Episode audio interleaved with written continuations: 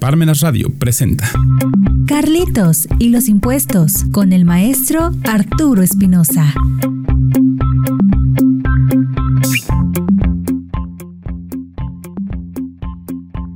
No, y espero que bien. Los invito a nuestras redes sociales en Twitter, Facebook, Instagram y en nuestro blog búscanos como Carlitos y los impuestos. Vamos a empezar el programa de hoy, caducidad y prescripción. Estamos acabando el 2023 donde los políticos ya buscan lograr obtener otro puesto en el siguiente gobierno, por lo que aunque las elecciones son hasta 2024, todos los políticos empezaron a hacer campañas adelantadas desde principios de 2023. Como siempre utilizan la mercadotecnia política como uso de canciones pegajosas, pero no muestran a la población cómo fueron sus gobiernos en cuanto a sus errores y aciertos para que en base a esa experiencia demuestren que son los mejores candidatos para seguir gobernando el país.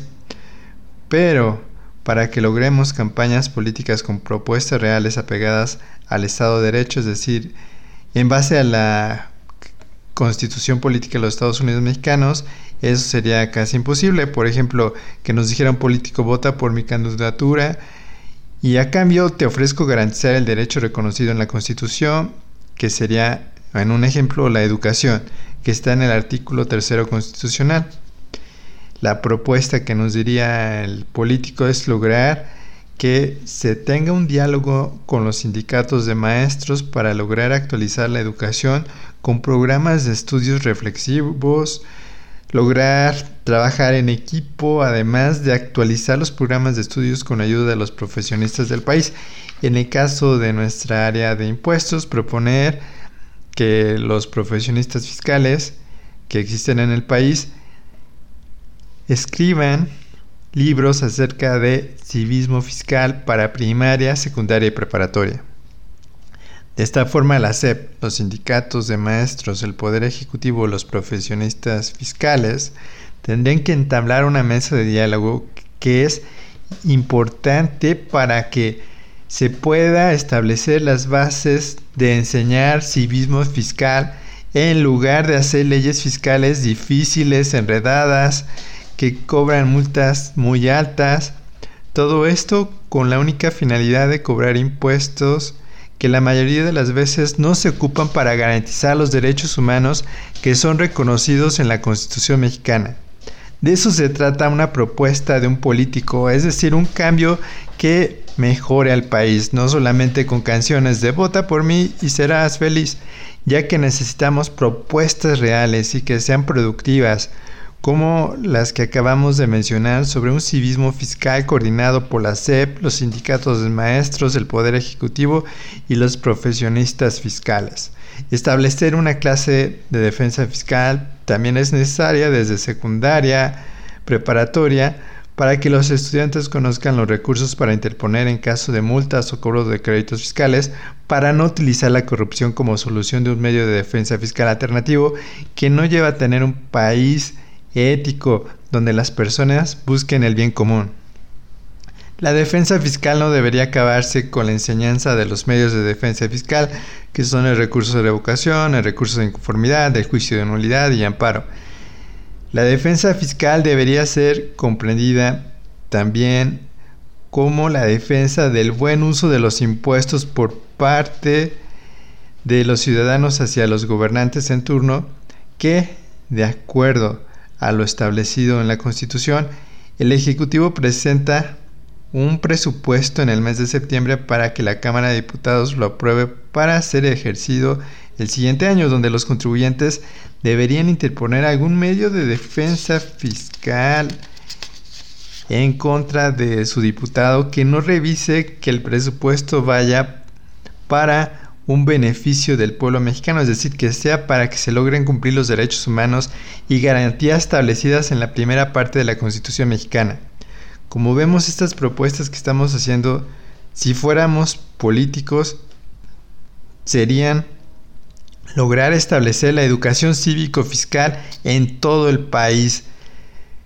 en primaria, secundaria y preparatoria, además de enseñar los medios de defensa, en donde además de enseñar debemos de reflexionar acerca de un buen uso de los impuestos donde si se observa que los diputados no están haciendo un buen trabajo, lograr interponer un medio de defensa fiscal en contra de los diputados. Cabe mencionar que en el actual Estado de Derecho establece que los diputados son nuestros representantes, por lo que, desde un punto de vista jurídico, nosotros los ciudadanos confiamos en que logren una buena representación para lograr que busquen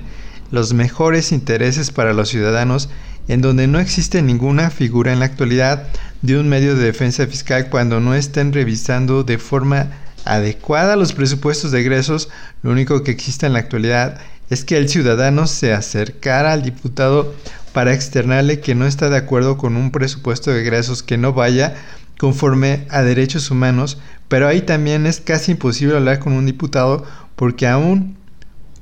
en el caso que nos están representando a nosotros los ciudadanos, regularmente tienen muchísima seguridad a su alrededor, dentro y fuera del Congreso de la Unión, que es casi imposible lograr contactar, hablar, decir nuestras ideas a un diputado, excepto si perteneciéramos a un partido político donde lograríamos por medio de un contacto de nuestro partido político hablar con algún diputado de nuestro partido político si tuviéramos suerte. La educación es básica para que un pueblo sea mejor en cuanto a que analice a los gobernantes si están o no están haciendo bien su trabajo, además de lograr la exigencia de un buen uso de los impuestos en los presupuestos de egresos. En la actualidad, los ciudadanos menores y mayores de edad la mayoría de las veces están entretenidos con los cantantes de moda, películas, fiestas, antros, viajes, mascotas, restaurantes, gimnasios, redes sociales, circos, autos, ropa, celulares, notas de delincuencia en la televisión, novios, novias,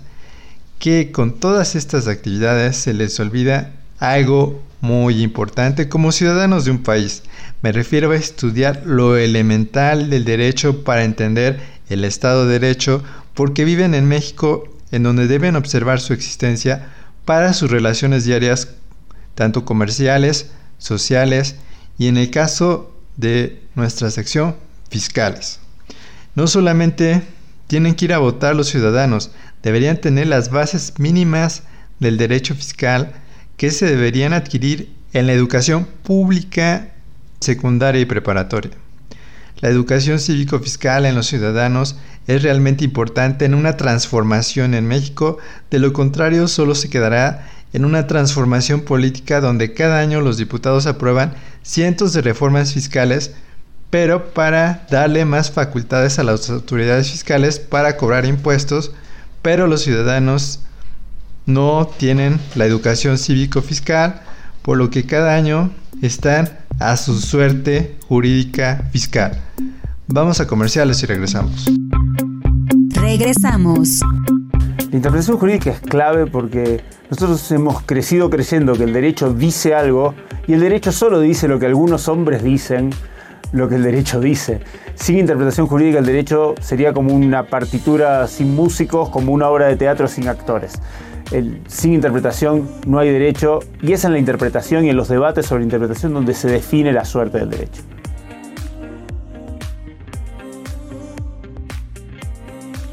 La teoría de argumentación se ha venido a instalar como la metodología jurídica del presente. Es lo que está en las principales universidades del mundo. El debate acerca de si hay una forma correcta de argumentar, si la argumentación ocupa un lugar también en la discusión moral en la discusión política, por eso ningún operador jurídico puede estar al margen de estas discusiones centrales en el mundo jurídico de hoy.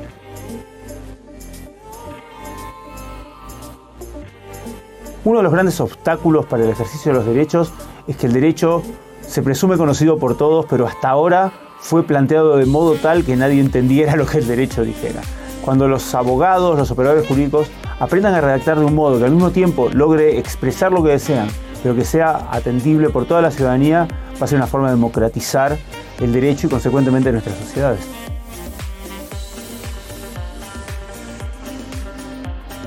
La especialidad que, ustedes ofrecen parece particularmente inteligente porque está pensada por gente que viene del mundo académico, pero también por operadores jurídicos reales. Cuando un operador jurídico real diseña un programa, este programa va a tener un eminente contenido teórico, pero también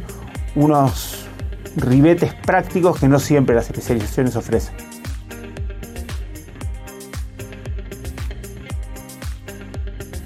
Que no pierdan la oportunidad de aprovechar todas las herramientas que van a sacar de este lugar y que siempre lo hagan con una mirada crítica y con ganas de discutir y de seguir problematizando y que no se queden con lo que un profesor les diga, sino que les discutan cada punto y cada tema hasta el final. Continuamos.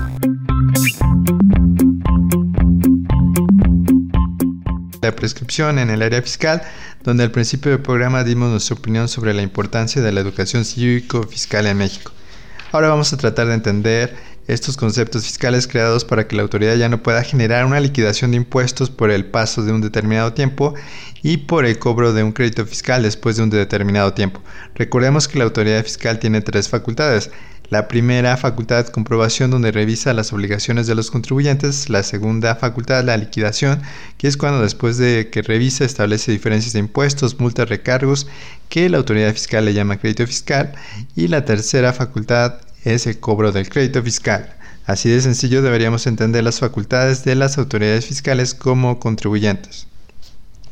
¿Qué es la caducidad? La caducidad es la extinción por el solo transcurso del tiempo de la facultad de la autoridad fiscal para determinar las contribuciones omitidas y sus accesorios, así como para imponer sanciones por infracciones a dichas disposiciones. En México deben pasar cinco años para que sea efectiva la caducidad donde el contribuyente deberá solicitarla ante la autoridad fiscal por medio de un escrito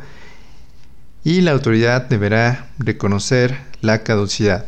Existen excepciones de la caducidad donde sube a 10 años, que es cuando el contribuyente no es localizado, no presenta declaraciones o no lleva contabilidad. ¿Qué es la prescripción? Es la extinción por el transcurso del tiempo de poder cobrar un crédito fiscal por parte de la autoridad fiscal en un término de 5 años. El término de la prescripción se inicia a partir de la fecha en que el pago pudo ser realmente exigido. Existen excepciones que aumentan el plazo a 10 años, que son cuando la autoridad fiscal cobra el crédito fiscal. En el caso de que el contribuyente sea no localizado, se suspende el plazo de la prescripción. La facultad de comprobación se caduca o prescribe la facultad de comprobación no se caduca, no prescribe, ya que se basa en el artículo 16 constitucional porque son actos de molestia, pero el único que debe tener esta facultad de comprobación que deba estar fundada y motivada para realizar esta facultad. Como verán, la figura de la caducidad y prescripción son parecidas, lo que en la práctica provoca muchas confusiones en cuanto a si es prescripción o caducidad. Los contribuyentes tienen muchos problemas para interpretar las leyes fiscales al momento del cálculo de impuestos, presentación de las declaraciones de los impuestos, defensa fiscal en donde deberá tomar también en cuenta estas figuras de caducidad y prescripción para tener seguridad jurídica que el Estado por medio de la Secretaría de Hacienda no deberá molestarlo después del transcurso de cinco años en la determinación de una liquidación que origina un crédito fiscal y el cobro de un crédito fiscal. De esta forma el contribuyente logrará estar tranquilo que aunque se determinó el pago de impuestos por él mismo, se llama autodeterminación, y pasaron cinco años, la autoridad fiscal no tendrá la facultad de realizar una liquidación hacia el contribuyente para determinar el cobro de impuestos que encuentre diferencias en su autodeterminación, que esto generaría una carga adicional económica al contribuyente. Sin duda, estas figuras son de gran importancia en la relación fiscal entre el contribuyente y el fisco federal, ya que le dan un derecho al contribuyente de lograr hacerlas valer primeramente ante la misma autoridad para que sean reconocidas con una declaratoria por parte de la autoridad fiscal o por medio de de un medio de defensa fiscal. Espero les haya gustado el programa de hoy, donde dimos nuestro punto de vista sobre caducidad y prescripción. Los invitamos a comprar el libro Carlitos y los impuestos en Amazon y si lo requieren físico en Parmenas Radio. Y recuerden que los impuestos no es un castigo, siempre que se ocupen para que se nos brinden nuestros derechos humanos por parte del Estado, es decir, los gobernantes que están en turno. Hasta la próxima. Palmenas Radio presentó Carlitos y los impuestos con el maestro Arturo Espinosa.